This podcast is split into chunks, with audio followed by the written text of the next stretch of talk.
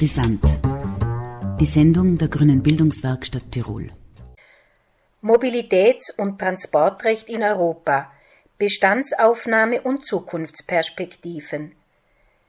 Sie hören Auszüge von einer Tagung, die am 1. Februar 2019 an der Universität Innsbruck stattgefunden hat.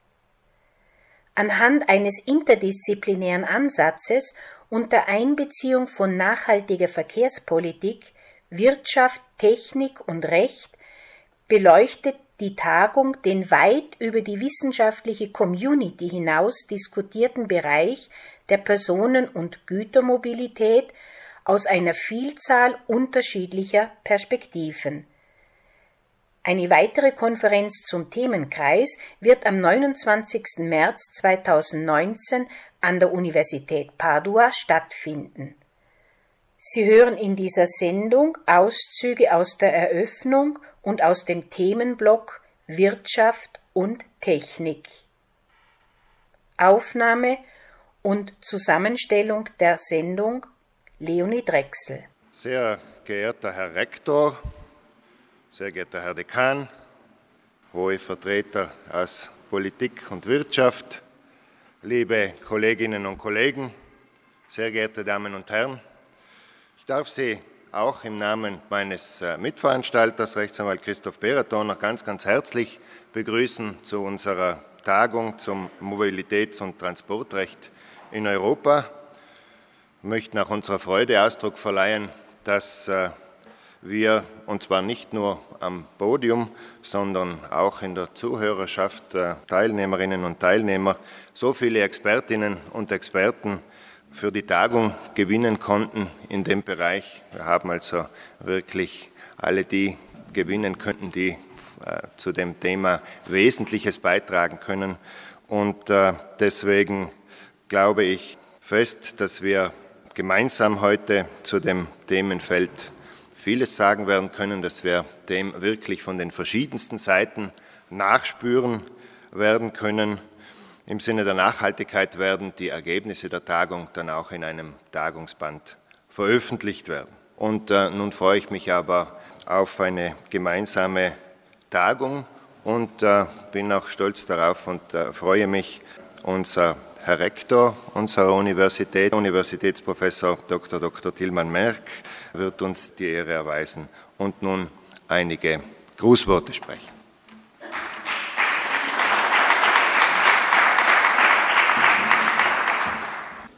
Sehr geehrte Frau Vizepräsidentin, und wir sind in einer angenehmen Lage sozusagen aus dem Haus sogar im Landtag tätig zu werden.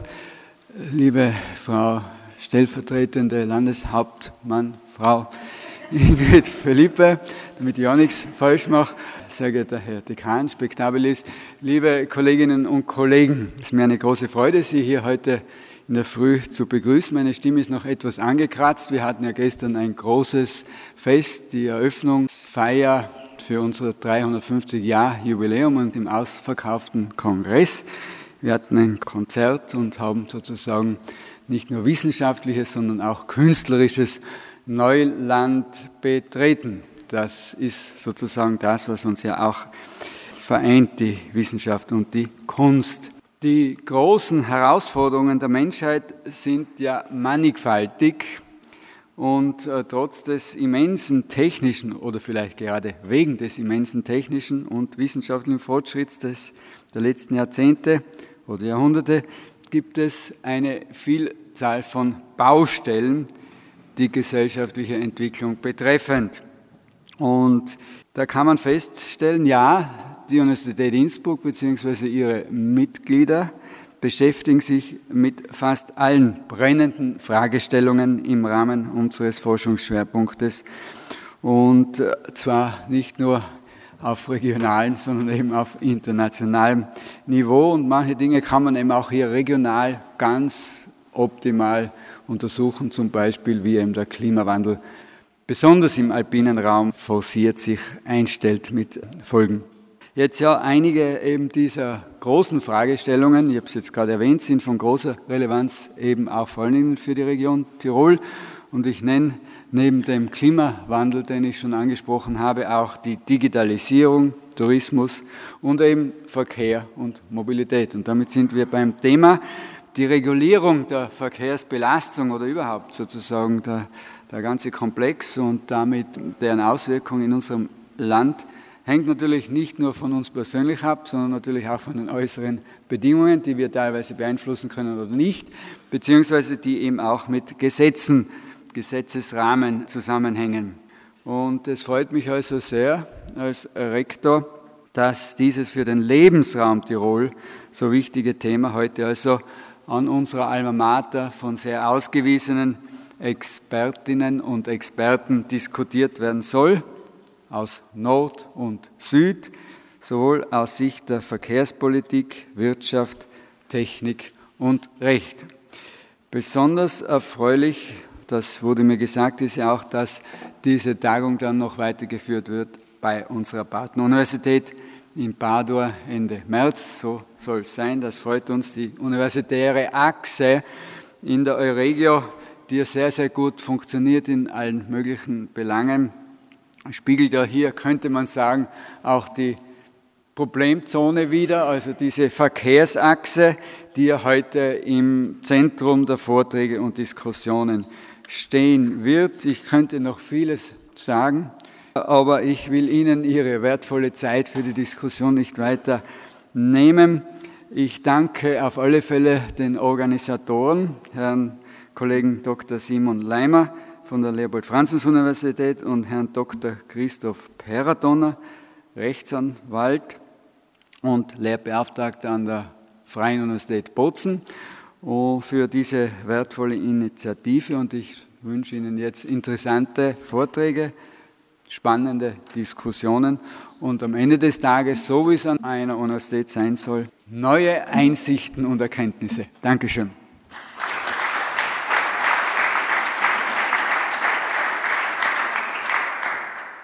Ebenso freue ich mich außerordentlich, dass äh, auch unser Herr Dekan, Professor Dr. Christian Markel, die Grüße der Fakultät überbringen wird. Magnifizenz, sehr geehrte Vertreterinnen und Vertreter der Politik und Wirtschaft, werte Referentinnen und Referenten, geschätzte Kolleginnen und Kollegen.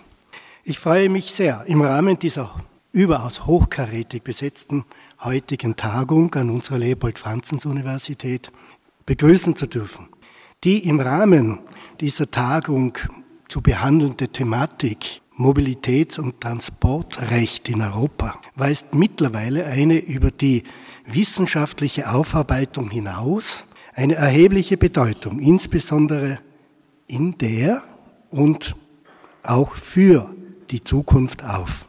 Mobilität ist ein Charakteristikum moderner Gesellschaften mit allen ihren Vorteilen, aber auch Nachteilen und Beeinträchtigungen für Umwelt und Gesellschaft. Sie umfasst sowohl die Personen- als auch die Gütermobilität. Diese Mobilität verzeichnet jährlich Zuwachsraten. In Folge werden auch dadurch die damit verbundenen Herausforderungen an eigentlich die gesamte Gesellschaft immer größer. Aus diesen Gründen kommt der heutigen Tagung meines Erachtens eine besondere Bedeutung zu. Geht es ja um nicht weniger als um die Herausforderung, Zukunftsperspektiven in diesem Bereich zu entwickeln. Die Probleme, die im Rahmen der Beschäftigung mit Mobilitäts- und Transportrecht erkannt und aufgezeigt werden, erfordern geradezu meines Erachtens auch Interdisziplinarität. Also einen wechselseitigen Austausch zwischen Wissenschaft, Politik und Praxis. Wenn man das Programm und die Themen dieser Tagung betrachtet, ist unschwer zu erkennen, dass der interdisziplinäre Ansatz bereits gelebt und im Rahmen dieser Tagung auch umgesetzt wird. Nützen Sie vielleicht auch diese Gelegenheit, verschiedene Gesichtspunkte aus den verschiedensten Blickwinkeln betrachten zu können. Ich wünsche Ihnen auch im Anklang an den Herrn Rektor einen spannenden Verlauf dieser Tagung. Die neuen Erkenntnisse, die ja im Rahmen einer Universität erzielt werden sollen, anregende Gespräche und vor allem, dass es ihnen gelingt, den Grundstein zu erfolgreichen Zukunftsperspektiven zu legen. Dankeschön.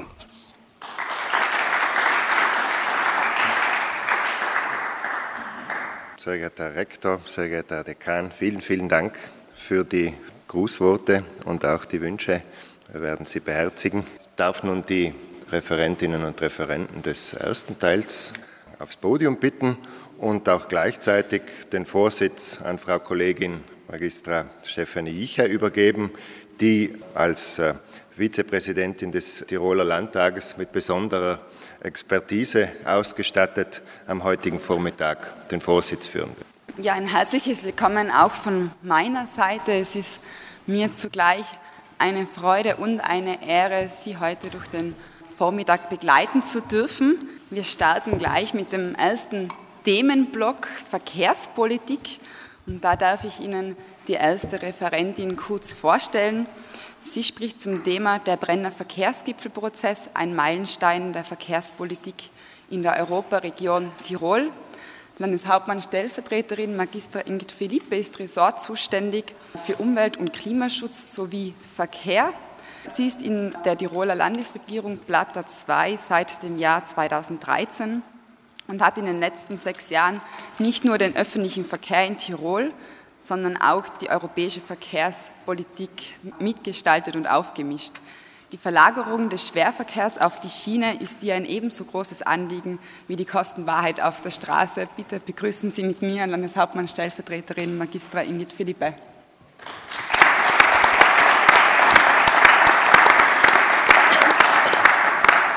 Ja, wunderschönen guten Morgen. Vielen herzlichen Dank für die freundliche Vorstellung. Sehr geehrte Damen und Herren, ich bin ähm, wirklich auch sehr beeindruckt ähm, über die illustre Zusammensetzung. Ähm, offensichtlich ist das Thema für viele ein großes Anliegen. Die Meilensteine der europäischen Verkehrspolitik und ob der, ob der Brenner Gipfelprozess ein solcher war, fand ich schon bei der Vorbereitung eine recht spannende Frage, weil ich mir dann dachte, ja, was sind die Meilensteine, die in den letzten Jahren gelungen sind. Äh, wie gesagt, bin ich ja jetzt schon im sechsten Jahr zuständig für europäische Verkehrspolitik und Mobilitätspolitik im Land Tirol. Und eine Beobachtung, die mich da begleitet hat, war der relativ rasche Wechsel von vielen politischen Kollegen und Kolleginnen, ich habe nachgedacht, das waren nicht viele, aber auch Kolleginnen und Kollegen und relativ hohes Maß an Stabilität in der Region, wiewohl der Florian Musner mir jetzt auch noch letztlich abhanden gekommen ist, der mit mir so ein Fels in der Brandung war, ähm, wir haben nämlich nicht nur in Österreich fünf Ministerwechsel, also vier Wechsel gehabt, fünf unterschiedliche Minister, sondern auch in Italien und in Deutschland eine sehr hohe Fluktuation in den ähm, Verkehrs- oder Infrastrukturressorts. Und da waren wir in der Europaregion und in der Europäischen Kommission überdurchschnittlich stabil, weil auch die äh, Violetta Bulz ja durchgedient hat und ähm, dann im Mai vermutlich ihr Amt äh, beenden muss, so wie es ausschaut. Leider, wie ich ganz ehrlich sage, weil sie eine sehr konstruktive Kollegin war. Also da hat man schon gemerkt, dass diese Fluktuation in der Exekutive bei den Politikerinnen und Politikern, die dafür zuständig wären, die Gesetze in Kraft zu setzen und dafür zu sorgen, dass sie umgesetzt werden, da war eine sehr hohe Fluktuation, deswegen die Zusammenarbeit nicht immer ganz leicht. Und trotzdem war eine Lektion, die ich sehr schnell gelernt habe, wir brauchen gerade eben auch die Nationalstaaten, wenn wir der Verkehrsthematik, der Verkehrsherausforderung über die Brennerachse, aber in der gesamten europäischen Region Herr, Herrin werden wollen. Der Brenner ist ja ein sehr starkes Symbol für eine Herausforderung, die eigentlich ganz Europa sieht, nämlich wie kann man Güterverkehre besser organisieren, wie kann man aber auch Personenverkehre besser organisieren. Wir wollen bei allen Überlegungen zum Güterverkehr 2,4 Millionen LKWs über den Brenner im Jahr 2018 nicht vergessen, dass auch 14 Millionen PKWs über den Brenner gefahren sind. 14 Millionen ist auch nicht nichts. Und deswegen müssen wir da ähm, sowohl im Güterverkehr als auch im Personenverkehr äh, maßgebliche Schritte setzen. Ähm, das versuchen wir, aber wie gesagt, es braucht tatsächlich auch die nationalstaatliche Vertretung. Und da auch dazu gesagt, relativ schnell verstanden, 2014 in Tirol die erste große Verkehrswoche, Mobilitätswoche haben wir gehabt, Zusammentreffen von unterschiedlichen Plattformen. Experten und Expertinnen. War eine tolle Veranstaltung mit vielen Menschen, die sehr viel Wissen, juristisch, technisch, fachlich mitgebracht haben. Aber auch da, Florian Musner und ich als ähm, politische Referentinnen ähm, von den anderen, von den weder von den Nationalstaaten noch von den anderen Regionen starke Vertretung und das ist das, was wir gewusst haben, das braucht man. Wir brauchen die Entscheidungsträgerinnen und Entscheidungsträger, wir brauchen die Exekutivpolitikerinnen und äh, Politiker am Tisch, die eben arbeiten und insofern hat dann der Brenner Gipfelprozess schon eine Veränderung gebracht. Die zweite Lektion, die relativ schnell zu lernen war für mich, war, wir haben in Österreich, wir haben in der Europäischen Union das Problem, dass wir eigentlich kein Verlagerungsgesetz haben. Nicht wie unsere Kollegen und Kolleginnen in der Schweiz, ein Gesetz mit der ganz klaren Absicht zu sagen, der Verlagerung um der Verlagerung willen. Alles, was wir tun, bauen wir im Wesentlichen auf auf Luftreinhaltung und Verkehrssicherheit. Und dann werden die Konstruktionen immer hochgradig kompliziert. Und weil nämlich, und das ist für mich als Systemikerin, ich bin ja eigentlich eine gelernte Betriebswirtin, keine, Juristin, für mich als Systemikerin ist es ja irgendwo klar, dass wenn der Grund und das Werkzeug nicht ganz genau zusammenpassen, dass das manchmal sehr kompliziert werden könnte. Und man müsste sich vielleicht ein besseres Werkzeug suchen um den Grund besser bearbeiten zu können. Also auch da ähm, war relativ schnell klar, wir brauchen eine Initiative im Gesetzwerdungsprozess, in den Spielregeln, die wir dann anwenden können, über Kommission, Europäisches Parlament, über die Ministerräte und dann letztlich über die nationalen Parlamente, die abstellen auf Verlagerungseffekte.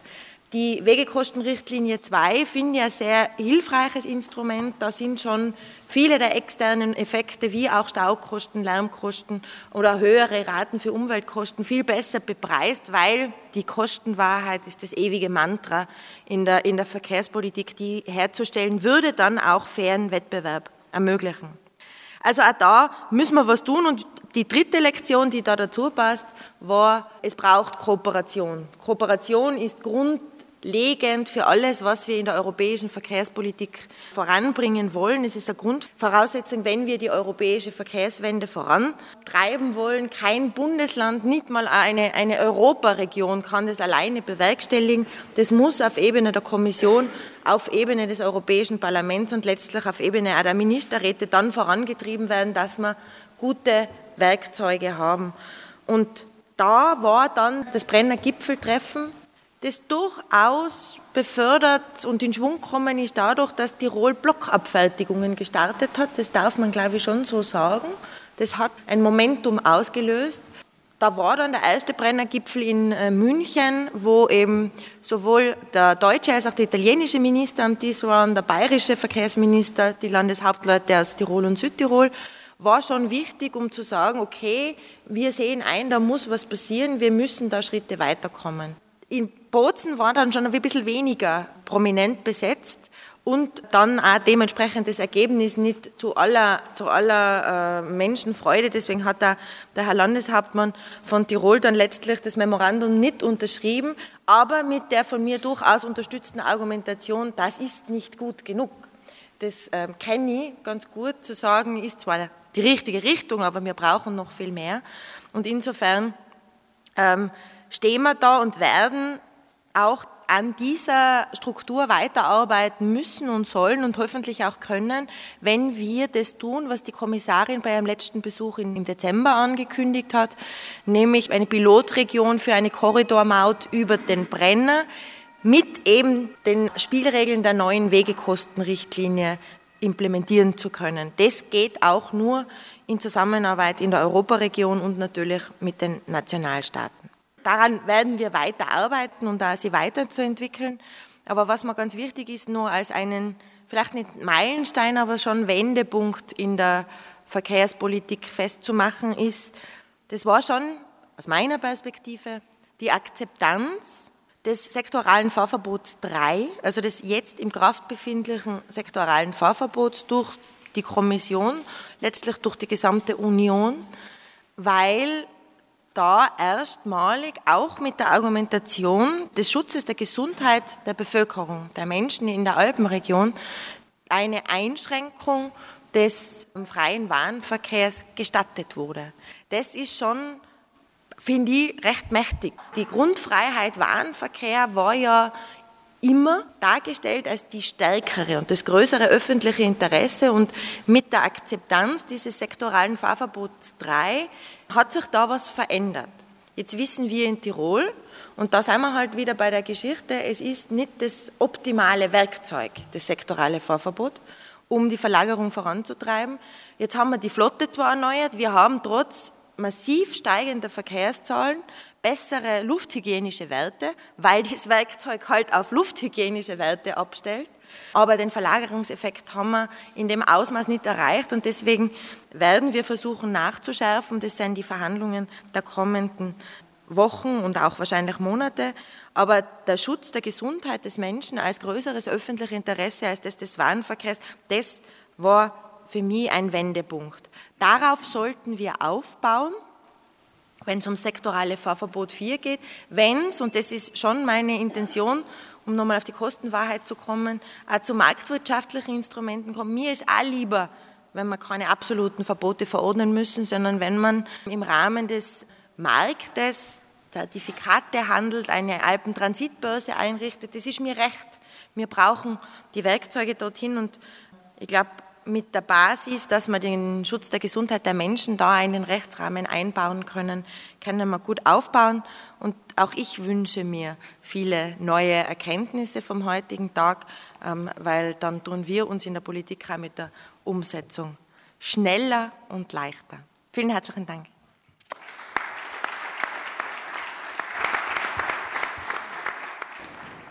Der erste Referent ist schon bereit. Ich darf ihn kurz vorstellen. Er wird zum Thema der Brenner Basistunnel eine europäische Dimension für Mobilität und Nachhaltigkeit referieren. Konrad Bergmeister ist gebürtiger Südtiroler, hat verschiedenste Studien absolviert, ist Professor am Institut für konstruktive Ingenieurbau an der Universität für Bodenkultur in Wien, Ehrensenator an der Universität Innsbruck und vieles mehr. Seit 2006 ist er Österreichs Vorstand der Brenner Basistunnel BPT SE. Für Bergmeister ist der Brenner Basistunnel die Triebfeder für die Zukunft Europas. Begrüßen Sie mit mir Universitätsprofessor Dr. Dr. Ingenieur Konrad Bergmeister.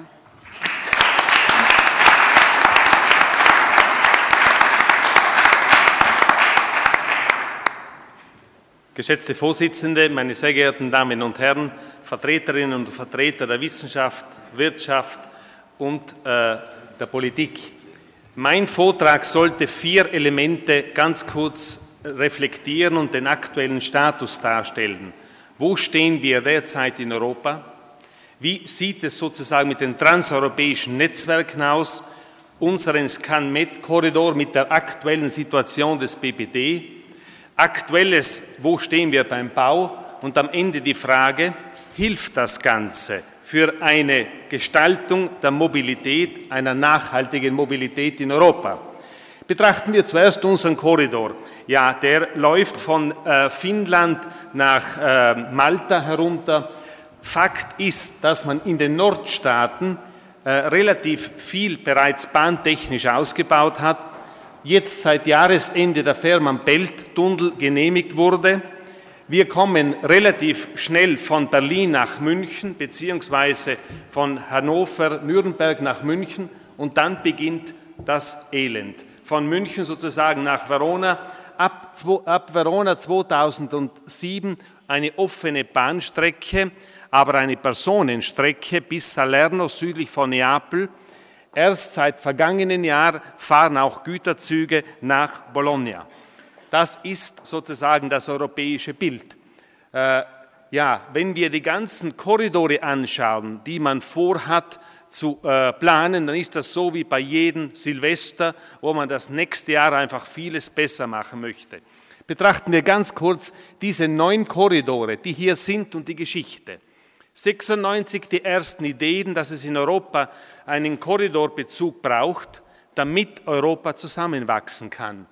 Das äh, sehr bekannte Karl van Miert Papier, wo erstmalig vernünftige Korridorstrecken im Jahre 2003 etabliert wurden und zehn Jahre später die Erkenntnis, dass man von den 32 Korridoren, die man ursprünglich vorhatte, neun hier sozusagen in die Realitätsphase geschickt hatte.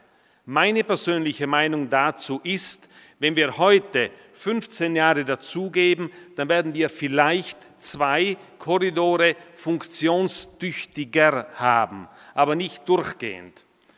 Äh, betrachten wir den Güterverkehr am Brenner, bereits zitiert äh, wie vorhin. Wir haben diese, äh, diesen Zuwachs. Ein Faktum ist, und das erleben wir entlang unserer Baustellen, gerade am Zinsenhof, wo wir zwei Monate, September, Oktober im vergangenen Jahr einmal täglich, weil wir daneben arbeiten, gemessen haben, welche Lkw-Staus gibt es pro Tag. 2,3 Mal pro Woche mehr als 80 Kilometer Lkw-Stau über den Brenner. Dass das nicht gesund ist, ist ganz klar. Äh, und eines äh, vielleicht, Sie haben es ja vorhin ausgedrückt, äh, was passiert denn eigentlich hier mit uns allen? Wenn das Bruttoinlandsprodukt, dieses Cross Domestic Product um 1 steigt, steigt die Mobilität, steigt der Verkehr um 1,5. Anders ausgedrückt, wenn der Wohlstand um 1 steigt, steigt der Verkehr um 1,5. Das ist sozusagen ein altes Gesetz, das man schon lange äh, wiederum äh, einmal zitieren sollte. Nachhaltigkeit, ja, die Bahnstrecken.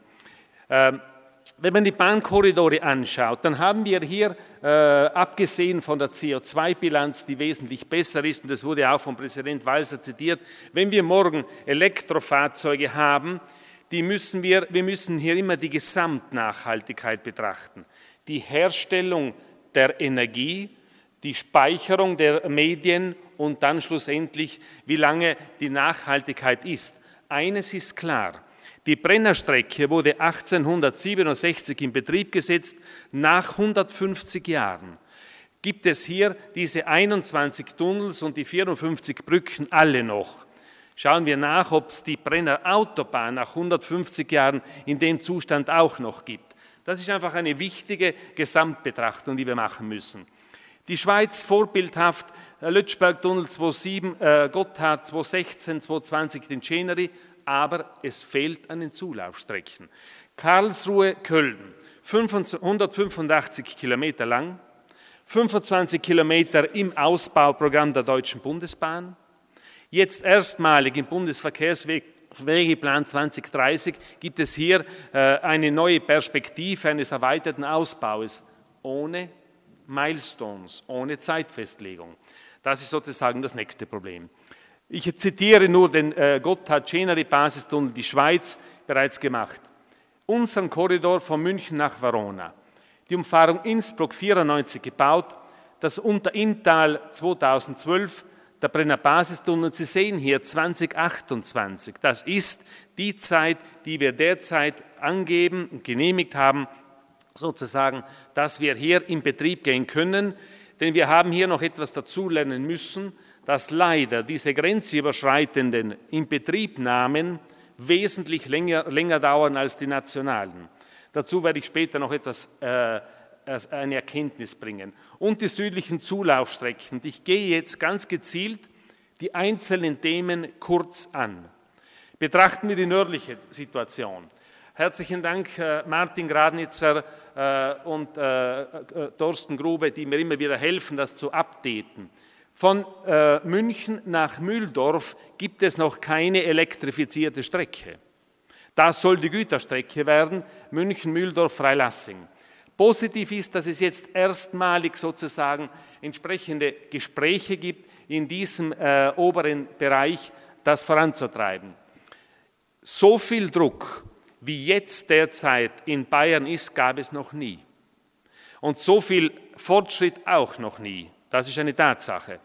Fakt ist, dass es jetzt endlich seit dem 6. März und jetzt seit dem 21. Jänner einen ganz konkreten Auftrag gibt, dass man fünf Trassen hat äh, für äh, diesen Planungsraum, den man den erweiterten um Rosenheim nennt.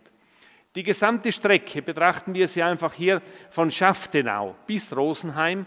Da sollen bis Juli in dem Jahr die Trassenauswahl auf fünf Trassen reduziert werden, sodass man hier sehr konkret an die Planung gehen kann. Das ist positiv. Fakt ist, dass man im, im Tiroler Raum äh, die sogenannte Umweltverträglichkeitserklärung auch im Juni einreicht. Das ist bereits, müsste man sagen, ein wesentlicher, Meilenstein, ein wesentlicher Meilenstein weiter. Und jetzt, und sozusagen, wenn wir das Thema gesamtheitlich betrachten, dann haben wir von Kundelradfeld bis Rosenheim ähm, sozusagen sind wir erst in der ersten Planungsphase. Ähm, da gibt es jetzt einmal eine Priorität und das ist sehr positiv und das wollte ich nochmals einfach betonen. Unter Rintal seit 2012 gebaut, wer mit dem Railjet nach Wien fährt, dem fällt es gar nicht mehr auf, dass man hier sozusagen das durch, äh, äh, äh, schon äh, sehr positiv vorbereitet hat. Und wie ist das eigentlich abgelaufen? Man hat eine lokale Projektgesellschaft gegründet. Verzeihen Sie alle Bahngesellschaftsvertreter. Und diese lokale Projektgesellschaft hat ein Projekt lokal umgesetzt. Das wurde beispielhaft in Tirol exerziert. Gehen wir zum Süden. Dort haben wir ein genehmigtes Projekt Franzensfeste Weidbruck. Das sind immerhin 21 Kilometer, zwei Tunnels. Äh, das wurde im März 2017 von der Chipe genehmigt. Aber die ganze Diskussion mit den Deponien, mit der Materiallogistik und so weiter, das ist im Nachlauf gelaufen und ist jetzt Mitte Jänner wieder eingereicht worden. Jetzt werden die UVP-Papiere aufgelegt, müssen entsprechend 60 Tage vorliegen. Im März 2019, nach zwei Jahren, hat man vielleicht ein äh, äh, genehmigbares Projekt. Das ist eine Verzögerung von mindestens zwei Jahren. ich betone das immer wieder, weil man sonst einfach an der Illusion vorbeilebt, wir bauen schon bald. Das Ganze muss dann schlussendlich noch vorbereitet werden und ausgeschrieben werden. Und ich wiederhole es hier auch äh, einmal, es wäre absolut wünschenswert, wenn man eine lokale Projektgesellschaft hätte, die könnte das wesentlich effizienter auch in Interaktion mit der Bevölkerung und den Gemeinden abwickeln. Umfahrung Bozen, Trient und Verona, da ist man erst auf dem Vorprojektsstadium. Da ist man noch nicht weiter. Und das ist ein weiteres Faktum, wenn morgen Züge durch den Brenner Basistunnel durchfahren und Fakt ist, wenn der Tunnel steht, wenn die Zulaufstrecke bis Weidbruck ist, dann werden die Züge unten durchfahren. Dann werden sie eben an der Oberfläche weiterfahren mit allen Schwierigkeiten der Betriebslogistik, die wir haben. Denn ich kann abschnittsweise eine zweigleisige Strecke haben von 80, 100 Kilometer, wenn es dann wieder viergleisig weitergeht. Klarerweise ist es günstiger, wenn es kürzer ist. Das ist machbar. Basistunnel, es dauert nicht mehr lange. 64 äh, Kilometer lang äh, dieser Tunnel, äh, die Umfahrung bei Innsbruck einbindend. Die Details erspare ich Ihnen. Fakt ist, das ist ein grenzüberschreitendes Projekt und wir erleben tagtäglich die unterschiedlichen Kulturen, Mentalitäten. Die Sprache ist das Einfachste. Eine Flachbahn, auch das zeigt einmal schon die Schwierigkeit, weil der Hochpunkt dieser Flachbahn musste genau unterhalb des Brenners sein. Hätte man den verschieben dürfen, 2,4 Kilometer nach Süden, hätten wir in beiden Land Ländern die gleiche Längsneigung. War nicht möglich, vielfach probiert. Aber damit haben wir die gleiche Neigung wie bei der Umfahrung Innsbruck geht horizontal durch. Fakt ist, dass wir schlussendlich, wenn die Strecke von Weidbruck nach äh, Kundl gebaut ist, haben wir 125 Kilometer unter die Alpen durch, sozusagen mit drei äh, großen Tunnels. Ein wichtiger Punkt war uns Nachhaltigkeit, dass wir hier bei diesem Projekt eine Lebensdauer vorgeben, dass wir die Lebenszykluskosten betrachten und dass wir das optimieren. Das war völliges Neuland. Und ich habe äh, oft genug hier meine Schwierigkeiten damit, das umzusetzen, weil es muss so gelingen, dass wir heute planen, inklusive der ganzen Möglichkeiten, wie, der, wie wir das Ganze instand halten, weil die Kosten kommen morgen. Ein durchgehender Erkundungsstollen, heute äh, vielfach gelobt, damals immer wieder kritisiert, ähm, mit einer Drainagemöglichkeit unten durch, unabhängig von den Haupttunnels, wir möchten möglichst viel Bahntechnik dort hineingeben, sodass wir unabhängig vom Betrieb sind, denn den Gotthardtunnel muss man drei Nächte lang schließen pro Woche. Äh, wir möchten hier versuchen, dass es äh, uns besser gelingt. Nachhaltigkeit. Das ist ein Thema, das sozusagen hier direkt hereinspielt beim Bau. Was können wir tun? Wir können versuchen, äh, die Logistik, die Anlagen, die Projekte zu optimieren. Wir haben das getan, analytisch, auch wissenschaftlich versucht zu äh, analysieren und Folgendes herausgefunden. Die CO2-Bilanz und einige wichtige Indikatoren werden primär bestimmt vom Baumaterial. 8% der Baustellenbetrieb und 7% nur der Tunnelvortrieb. Und wenn wir beim Material tiefer hineingehen, dann ist es der Zement, der hier sozusagen das größte Problem darstellt. Was haben wir noch getan? Dieser äh, Gebirgsblock vom Innsbrucker Quarzfilit, der Bündner Schiefer, das ist der, das blaue äh, Gebirge hier, das entstand vor etwa 120, 140 Millionen Jahren, auch die besten Geologen wissen es nicht genauer.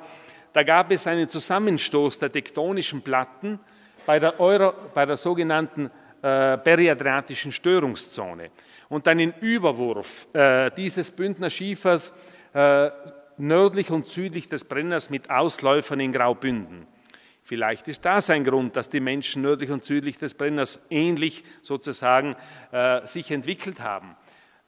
Dieser Bündner Schiefer war nicht wiederverwertbar, ein hartes Gestein, aber nicht wiederverwertbar. Und wir haben mit einigen wissenschaftlichen Arbeiten, drei Dissertationen, einer Habil, ist es gelungen, dass wir nicht nur 30, sondern jetzt 40 Prozent vom ganzen Ausbruchmaterial und spezifisch vom Bündner Schiefer über drei Millionen Kubikmeter Material wiederverwerten können.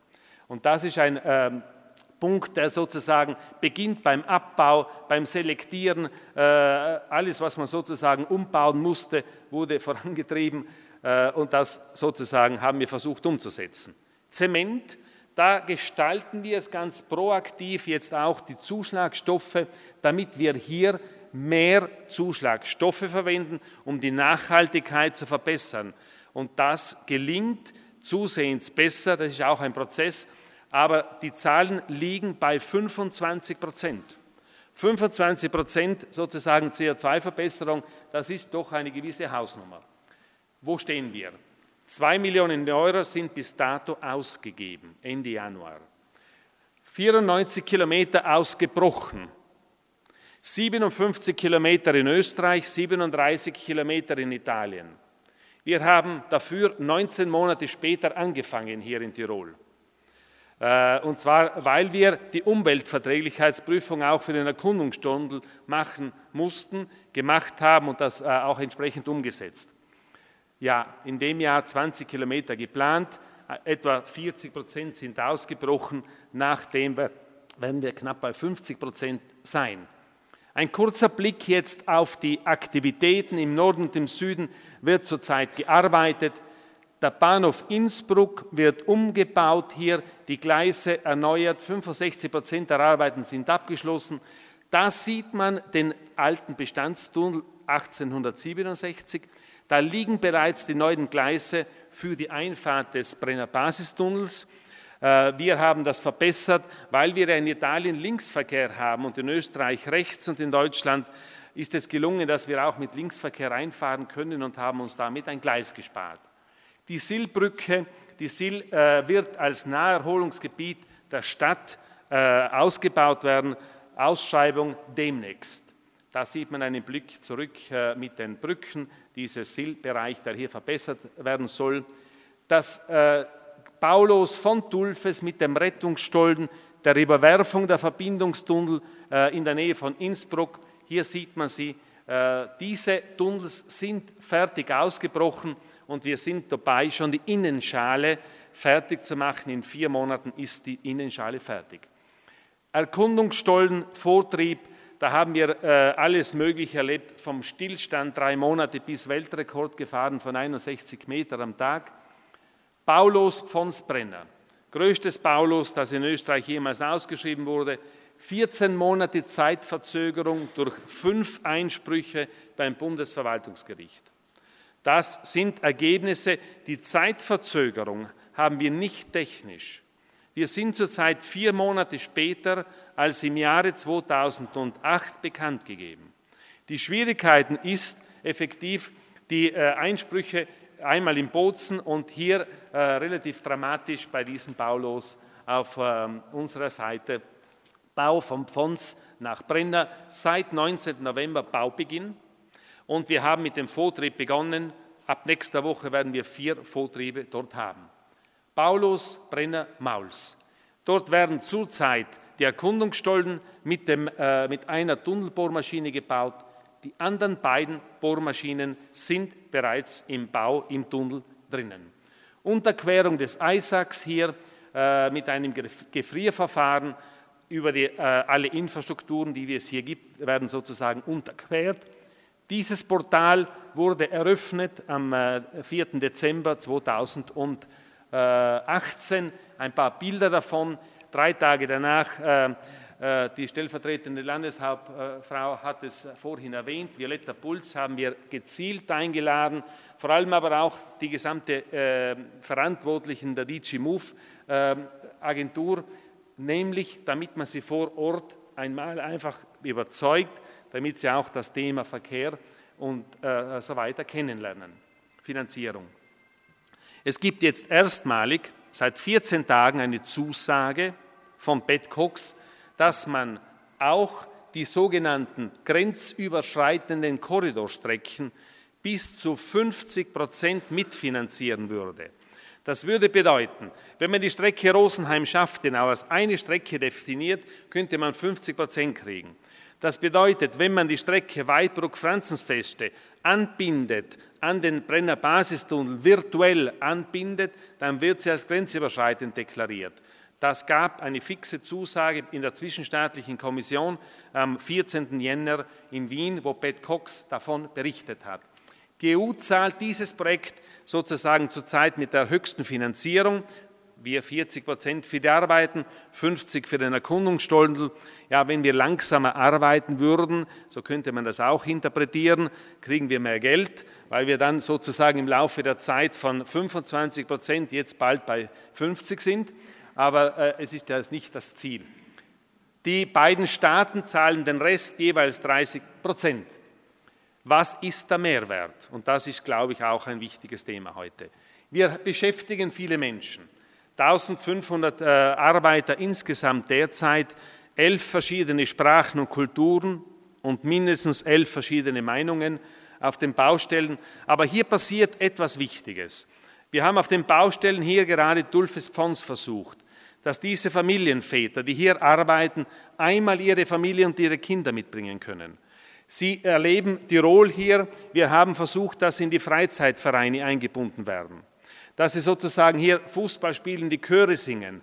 Und damit entsteht eine europäische Integration, wie es kaum vorher war, auf einem kleinen Raum. Das ist ein äh, wichtiger Punkt. Wir bieten auch Sprachkurse an etc.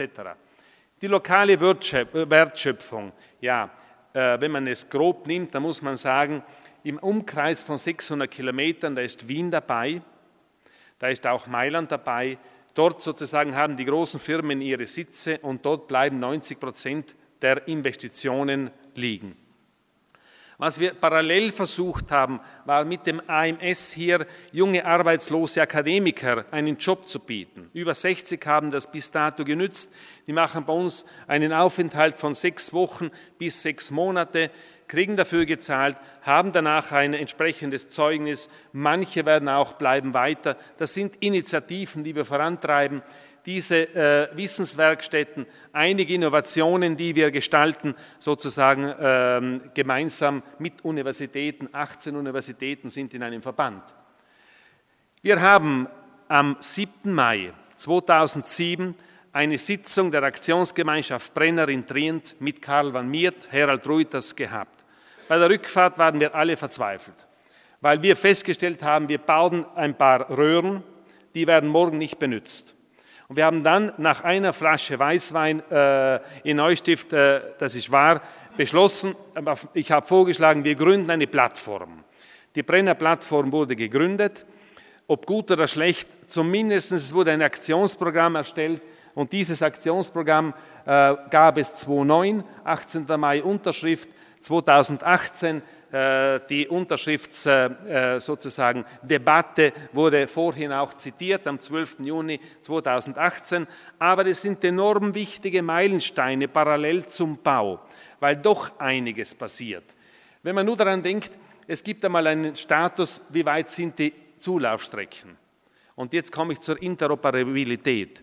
Dieses Thema wird uns noch beschäftigen. Denn genau diese Interoperabilität, wie man miteinander sozusagen äh, von München nach Verona durchfährt, das ist ein Riesenthema.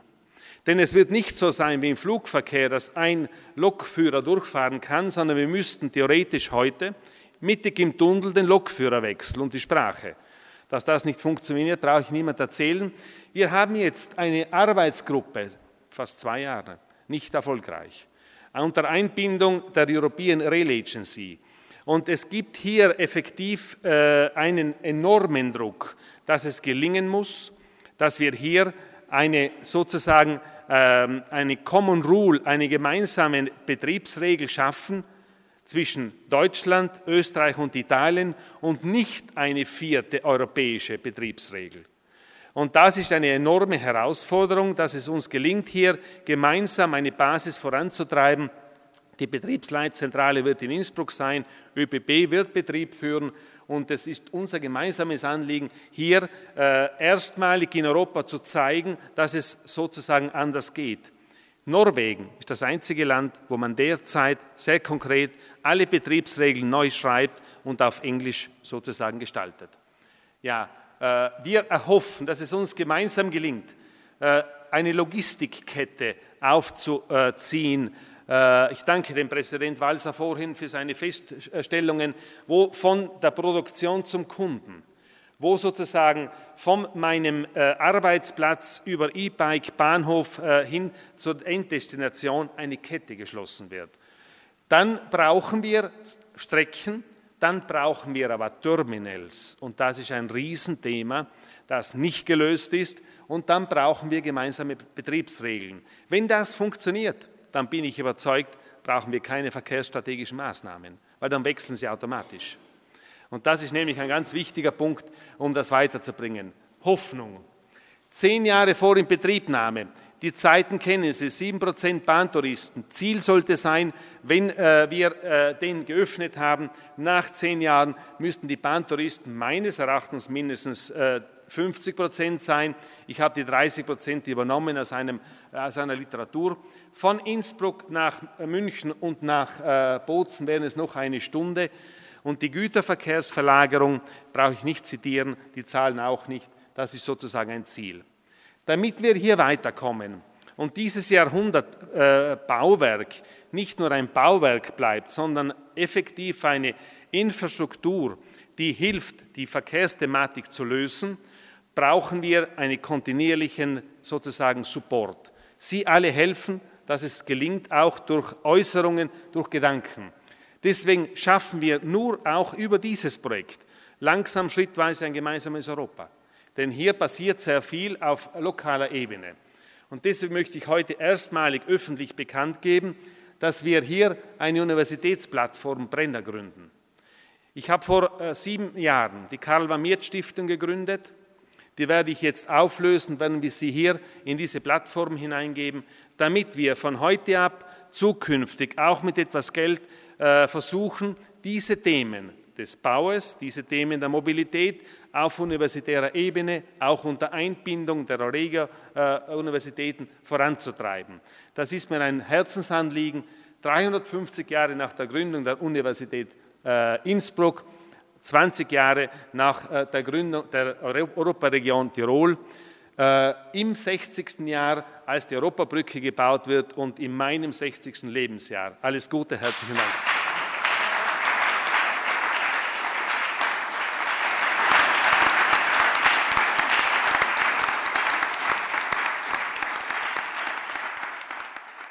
Diplomingenieur Dr. Hans-Jürgen Weidemann wird zu Emissions- und, zum emissions- und staufreien alpenquerenden Gütertransport, Wachstumspotenziale und Wachstumshürden für die Schiene referieren.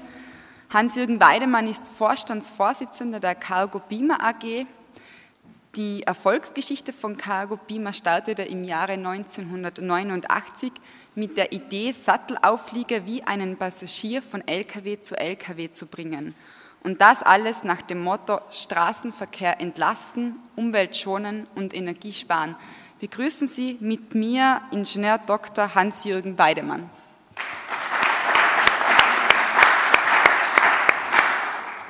Ja, vielen Dank, Frau Präsidentin.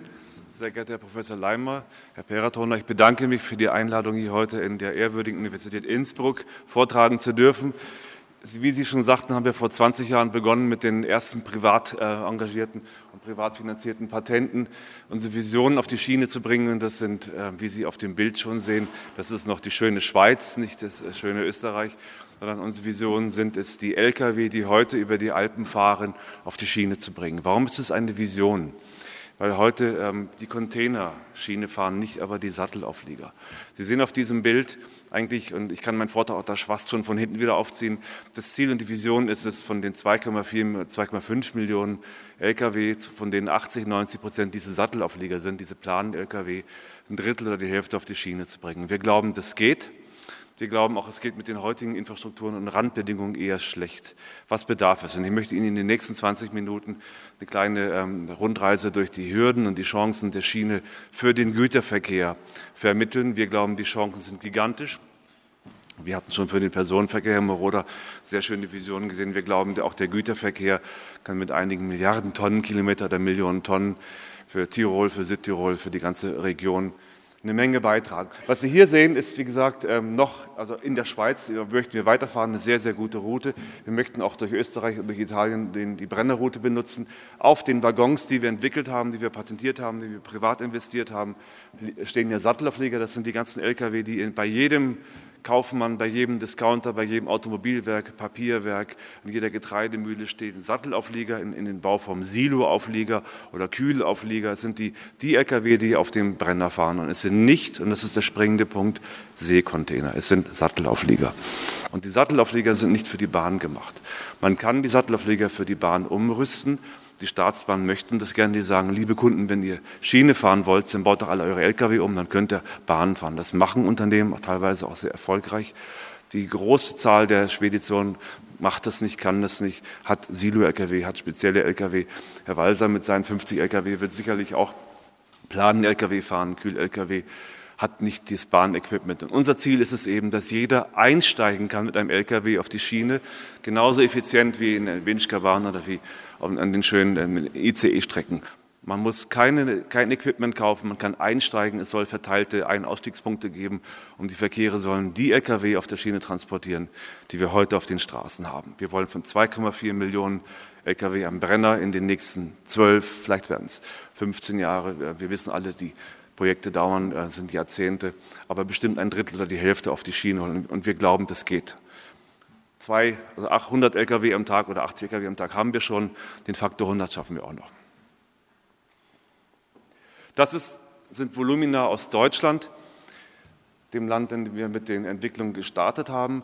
Aber diese Zahlen und die Charakteristik sind eigentlich ähnlich für viele Länder Europas. Sie sehen zwei Kurven, eine schwarze und eine rote und ein Balkendiagramm. Die rote Kurve ist die Verkehrsentwicklung, geht nach oben. Die Achse sind Milliardentonnenkilometer. Wir sind jetzt in Deutschland und die, wie gesagt, Nachbarländer Europa ist eigentlich überall die gleiche Charakteristik bei über 400 Milliarden Tonnenkilometer. Ein Tonnenkilometer ist das Produkt, eine Tonne mal ein Kilometer fahren. Wenn ich eine 20 Tonnen Ladung im LKW habe, fahren Kilometer, habe ich 20 Tonnenkilometer. Wir haben eine Million Lkw-Fahrten in Deutschland und mal den Tonnen und den Distanzen gibt 400 Milliarden Tonnenkilometer auf der Straße. Die schwarze Kurve ist die, die Kapazität. Was können wir überhaupt? Was können Autobahnen überhaupt ab? Haben wir nicht schon langsam zu viel, wie am Brenner zum Beispiel oder wie in anderen Regionen Europas auch? Sie sehen, die rote Kurve hat mit der kleinen Eindellung 2008, 2009 die schwarze Kurve überholt. Sprich, es gibt mehr Lkw, als die Straße eigentlich äh, vertragen kann. Und das Resultat sehen wir unten, die Zählung, diese Balken sind die Stau, Anzahl Staus in Deutschland. Die letzte, letzte Zahl waren 750.000 Staus. Eine irre Zahl, es gibt quasi jeden Tag, nicht nur am Brenner, sondern auch in vielen, vielen Autobahnen ganz Europas, zu viele und zu lange Staus. Somit, also Aussage der Folie, die Stauzahlen explodieren, weil wir zu viele Güterverkehre auf den Straßen haben. Die ähm, Alpenländer investieren massiv in sehr effiziente Schienentransversalen. Ich bin großer Fan und Bewunderer von, von den Tunnels, die entstehen. Brenner Basistunnel, der Gotthard, der, der Lötschberg, der Ceneri, die ganzen Tunnel, die entstehen sind. sehr, sehr leistungsfähig, viel leistungsfähiger als die Straße, wenn dann, ähm, und das ist die Chance, die wir nutzen möchten und die wir gemeinsam haben, wenn wir 700 Meter lange Züge mit 2000 Tonnen brutto oder 1800 Tonnen brutto, davon 1000 Tonnen Lkw-Ladung, alle zehn Minuten durch die ähm, pro vielleicht sechs, zehn Trassen, je nachdem, Herr Bergmeister, Sie wissen es viel genauer, wie viel wir anmelden und nutzen können. Aber wenn das Roundabout alle zehn Minuten ein Güterzug ist, dann fahren wir mehr Verkehre auf der Schiene als äh, heute hier grün dargestellt auf der Straße. Das ist machbar. Das ist der Sinn und Zweck für den Güterbereich der ähm, Alpentransversal. Und wir glauben, es funktioniert. Trotzdem stagniert die Schiene heute. Und die Schiene hat ein negatives Image. Speditionen sagen, wir fahren lieber Straße, es ist flexibler, es ist günstiger, wir nutzen die Schiene nicht. Woran liegt das? Warum ist es so? Ich möchte nicht alles jetzt vorlesen, auch um die, die Redezeit einzuhalten, aber Sie werden das, äh, wenn Sie möchten, gerne nachlesen. Natürlich wird das verteilt. Wir glauben, dass die Schiene unflexibel ist. Die Schiene hat noch zu wenig Einladestationen. Die Schiene bedient den Markt nicht richtig, sondern die Bahnen sagen, liebe Kunden, nehmt doch lieber Seekontainer, die können wir besser mit unseren Containerkränen heben. Die Speditionen haben aber modernes Equipment und das Credo, die Zusammenfassung ist, die Schiene muss sich dem Markt öffnen, genauso wie es im Personenverkehr tut. Da gibt es moderne, schöne Züge, die, ähm, wir haben sehr schöne Bahnhöfe gesehen. Die Kunden steigen gerne ein, die Passagiere. Sie müssen sich nicht irgendwie verkleiden oder irgendwie, es werden irgendwie selektiert, sondern jeder kann einsteigen. Was ganz wichtig ist, jeder, die, die ähm, Tarife sind in Ordnung, der, der Fahrplan ist, ist flexibel, alle Stunde fährt eine Bahn oder im Güterbereich vielleicht zweimal pro Tag in die Richtung. Das haben wir heute nicht auf dem im Güterbereich, sondern wir haben Containerlinien, die auch wichtig sind, von den Seehäfen durch die Alpen. Ich glaube, wir brauchen verteilte Netzwerke von äh, Lkw-Ein- und Ausstiegsstationen, wo äh, lokale Industrie die Bahn genauso effizient nutzt, wie es die Menschen gerne im Personenverkehr tun. Und die Staatsbahnen und die, die Traditionen der letzten 50 Jahre sind dann noch ein bisschen, noch nicht, äh, ich sage mal, an der, an der Front, an der Spitze der Innovation. Deswegen ist es wichtig, dass ähm, Politiker, engagierte Politiker, wie wir heute Morgen gehört haben, Herr Musner und Frau Philippe, vielen Dank, sich dafür einsetzen, dass die Innovation, ähm, diskriminierungsfreier Zugang äh, auf der Schiene auch für Güterverkehrsoperator möglich wird. Die Chancen für die Schiene, und ich bin totaler Optimist, und ich glaube, die Chancen für die Schiene steigen rasant an, denn zum einen wird die Infrastruktur massiv ausgebaut, wir haben es gehört, und zum anderen hat die Straße äh, immer mehr Probleme. Es gibt immer weniger Fahrer, die Lkw fahren wollen. Es ist nicht mehr akzeptabel, dass jemand aus einem Land, wo man mit 600 Euro im Monat äh, sich sechs Wochen auf dem Lkw setzt und dann nur auf der Autobahn wohnt. Das wird nicht äh, länger in europaweit irgendwie zukunftsfähig sein, sondern die Speditionen werden mehr die Schiene nutzen, wenn das ähm, Nutzen-Kosten-Verhältnis weiter steigt. Ich hatte es angeführt, die Hürden, die wir sehen im klassischen Verkehr, die Bahnen müssen sich an den Markt anpassen, sprich neben den Containerverkehren, die wichtig sind, brauchen wir Verkehre, die diese Sattelaufleger bedienen.